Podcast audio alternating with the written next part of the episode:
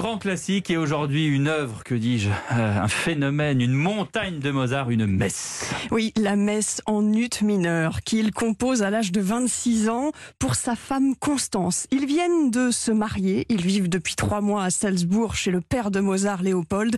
Et Mozart écrit Cette œuvre, c'est la preuve de la sincérité de mon serment. C'est une des œuvres les plus emblématiques de la musique sacrée de Mozart avec le Requiem, parce qu'ici, Mozart écrit librement. Une messe en général commence euh, d'une manière glorieuse et là le début est plutôt sombre, un début absolument déchirant, un mélange d'humilité et de grandeur.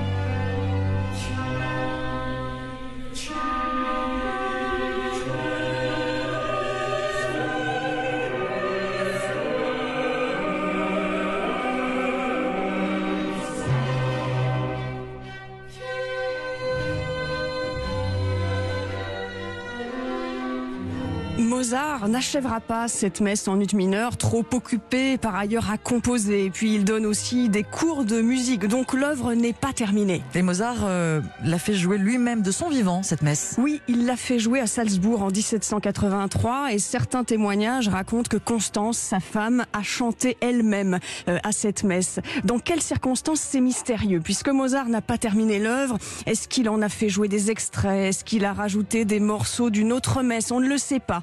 Mais le miracle de, de cette œuvre, c'est qu'il fait tout ce qu'il veut. Il y a dans cette messe une écriture symphonique, de l'opéra italien, du pathos. Mozart a mis ici toute sa science.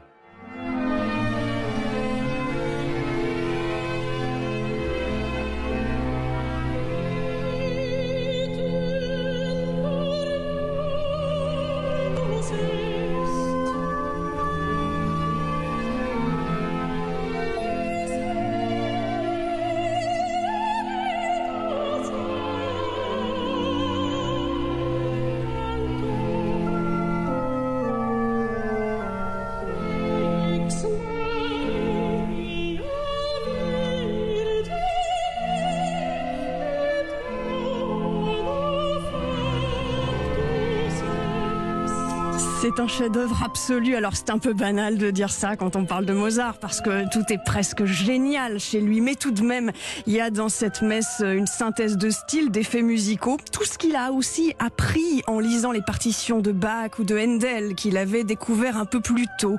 Cette interprétation de la messe en ut de Mozart, c'est celle des musiciens du Louvre dirigée par Marc Minkowski avec les chanteurs Anna Maria Labin, Ambroisine Bré, Stanislas de Barberac, Norman Patzke, disque édité récemment par le label Pentatone.